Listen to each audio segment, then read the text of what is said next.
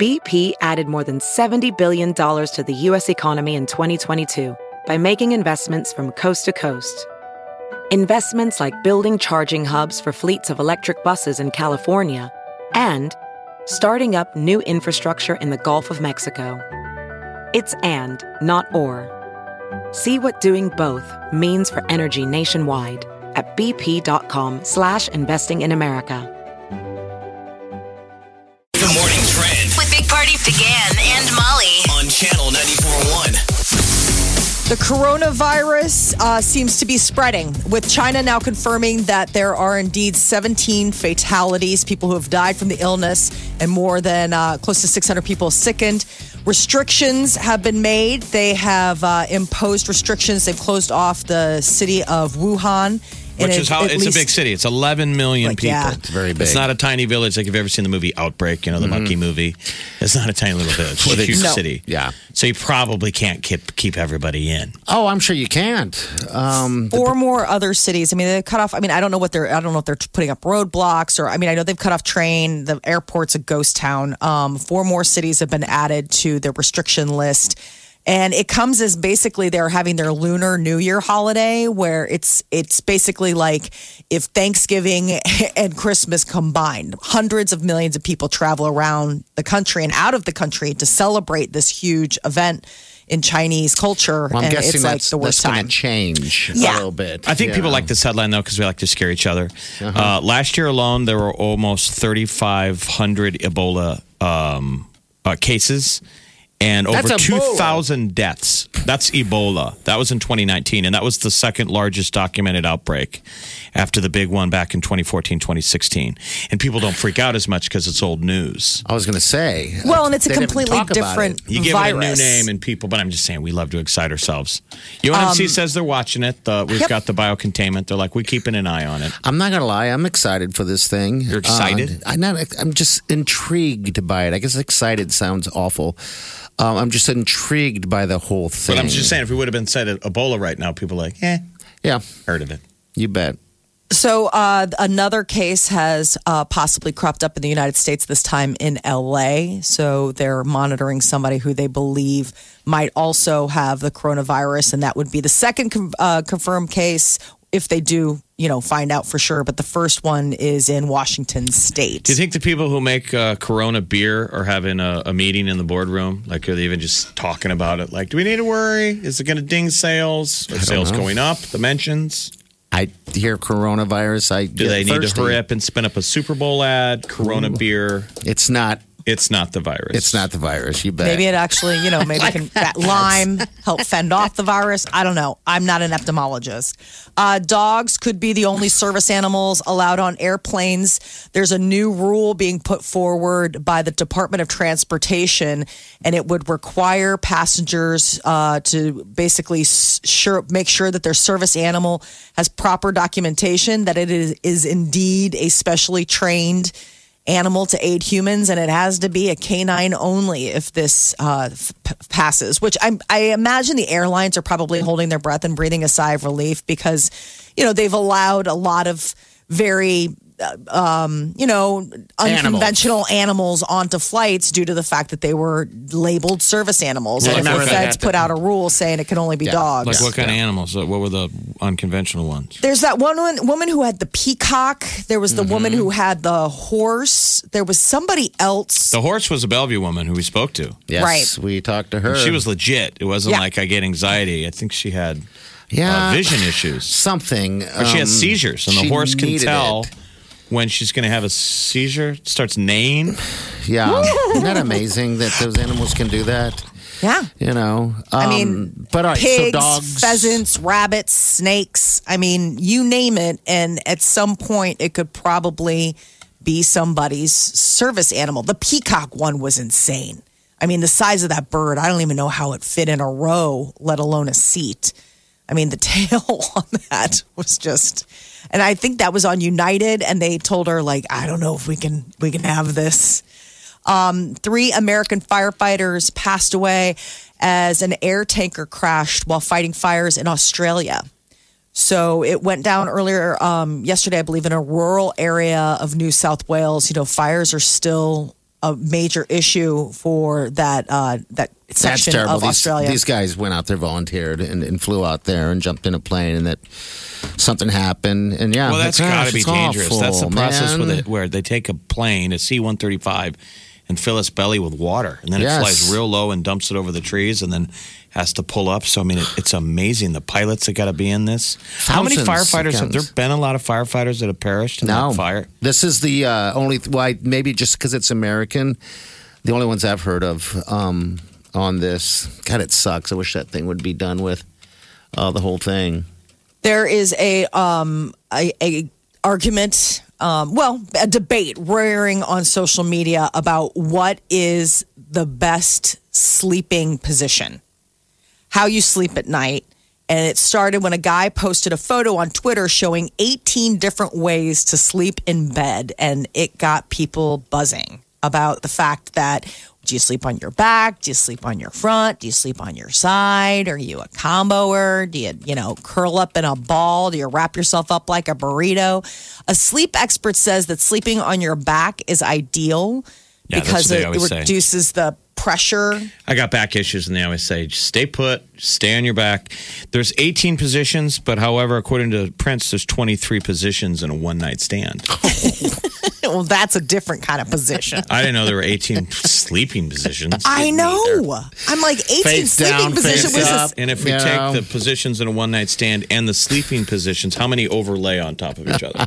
I mean, the sleeping positions, I mean, they break it down to one on your back, two hugging your pillow, three sleeping on your right side. Four biting your pillow. That's how I sleep. It's all showing like different hand, like different pillow placement, different hand placement. This one guy in number, like in, in position number 13, it looks like this couldn't possibly be comfortable unless you were living in a packing box. He's on his knees, like almost in child's pose, with his arms cupping the pillow and he's like compacted himself. He looks like a frog. So, what is the best one? On your back, Yeah, what's what number is two? the best way? What- Let's get to the on your back saying? is what experts say is the best. They say sleeping All on right. your front is the worst way to breathe. But I mean, basically, it just comes down to everybody's body's different. I know, but no, right? number Like, two is on your side. So, on your back, on your side. Okay. Three I'm on is in the fetal position. And then fourth would be on your stomach. But they always say it's bad for your back. Okay, because you're all right. So lay on your back for the back for the bad. per- I I don't. I couldn't tell you how I Mainly, sleep. I they used sleep. to just talk about the four original main ones on your back, on your side, in the fetal position, on your stomach. A lot of people number like to put a 18 looks like it hates their the world. pillow between the knees.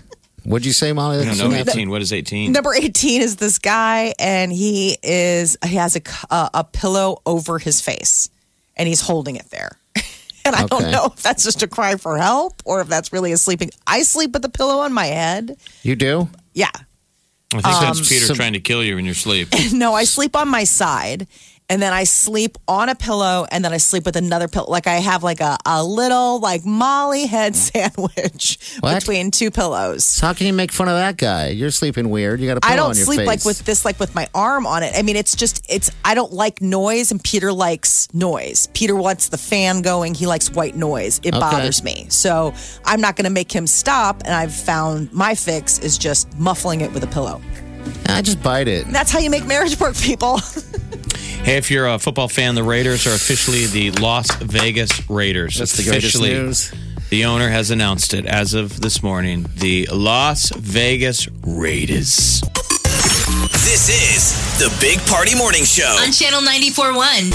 Have you heard you can listen to your favorite news podcasts ad free? Good news! With Amazon Music, you have access to the largest catalog of ad free top podcasts included with your Prime membership.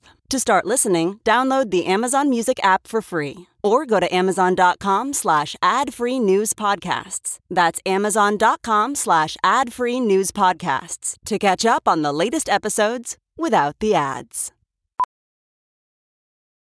Ophthalmologist Dr. Strauss has seen firsthand how the metaverse is helping surgeons practice the procedures to treat cataracts. Cataracts are the primary cause of avoidable blindness. He works with a virtual reality training platform developed by Fundamental VR and Orbis International to help surgeons develop the muscle memory they need. The result? More confident, capable surgeons. And even more importantly, Patients who can see. Explore more stories like Dr. Strauss's at meta.com slash metaverse impact. All right, good morning. All right, the time is now. Find a finalist for this trip. You can pick out whichever Sandals location you want, but uh, if we had to recommend myself, I would recommend either Jamaica or the Bahamas. But that's only because I haven't been to the other ones. So I have no We heard, um, and people that use sandals, Grenada is supposed to be like unbelievable. they all raved. They Yeah, raved about they came back. And it's Which- pretty new. I mean, it just got added to the lineup in the last like year or two. I So- don't really. Mm-hmm. All right, they're growing. All right, so this right here is Carly. Carly, thanks for calling the Big Party Morning Show. How are you this fine morning? I'm good. How are you guys? We're doing great. We're already a little jealous of you I know. Mm-hmm, because you're so much closer to winning than everybody else. All right. Yay! Have you ever been to Jamaica before? I have not. Okay. All right. Well, you'll find if you win this trip, there's a uh, there's like a, a thing that makes loud noises on the beach. It's like snoring. so I'm going to ask you right now: Who snores? Who do you think snores louder on the show? This show, Jeff, myself, Uh, or we'll Molly? go with you. with me? No, Yeah. no. That's 100 percent wrong. We're, Okay. we're going with. Yeah. This is a recording right here from It is not. from the beach. No, this is. You're Someone's- bullying me. somebody's I'm being bullied. What you're listening to is No. active. This is an active bullying situation. An ABS. No. Sounds like somebody trying to start a chainsaw. Yeah. If you listen closely, sounds what like happens a, when you're unhappy with yourself? You tear at other Female. people. All right, so Molly is, is the it- Molly would be the one. A All beach, right. you're a beach sleeper. Man, who doesn't want to get a, that relaxing vibe, man? Yeah. Waves coming in. Hey, Ooh. we all snore on the show. I think we all do some That's not way what you somehow. just said. That's not We're what just you saying who's just the loudest one. Relax. We're Hey, just- if I was Claws out, kitty. beach, I would admit to snoring. I'm sorry, what'd you say? If I was laying on a beach, I would admit to snoring. Yeah, absolutely. It's relaxing. That's what you do. Yeah. All right, so uh, we, you're going to get you on the list. You are a, uh, a finalist to win this trip when we do the drawing here in a couple days, okay? So we, Thank you. we would recommend going to sandals.com and start kind of mentally deciding which trip you're going to pick. You know, try and actualize this thing coming through because there's a lot of properties to choose from. Okay. 15 different award winning all inclusive resorts on the Caribbean's best beaches. So cool. All right, hold on the line, It's all gonna be a. All right. Thank you. It's going to be a what? You can finish. It's gonna be a productive day at work. No, it's not. no, it's not. That's okay, though. All right, hold on the line. We'll get you done. Now, 1220 is your next chance to uh, become a finalist with Chi. She'll be making that magic happen. All right, we do have some celebrities coming up next. Stay uh, You're listening to the Big Party Morning Show on Channel 941. The Big Party Morning Show. Time to spill the tea. Powered by Bic Razors. So yesterday came word that Jessica Simpson had uh, is getting ready to drop her memoir. It's sort of a tell-all new book called Open Book. It has four pages, it's a pamphlet.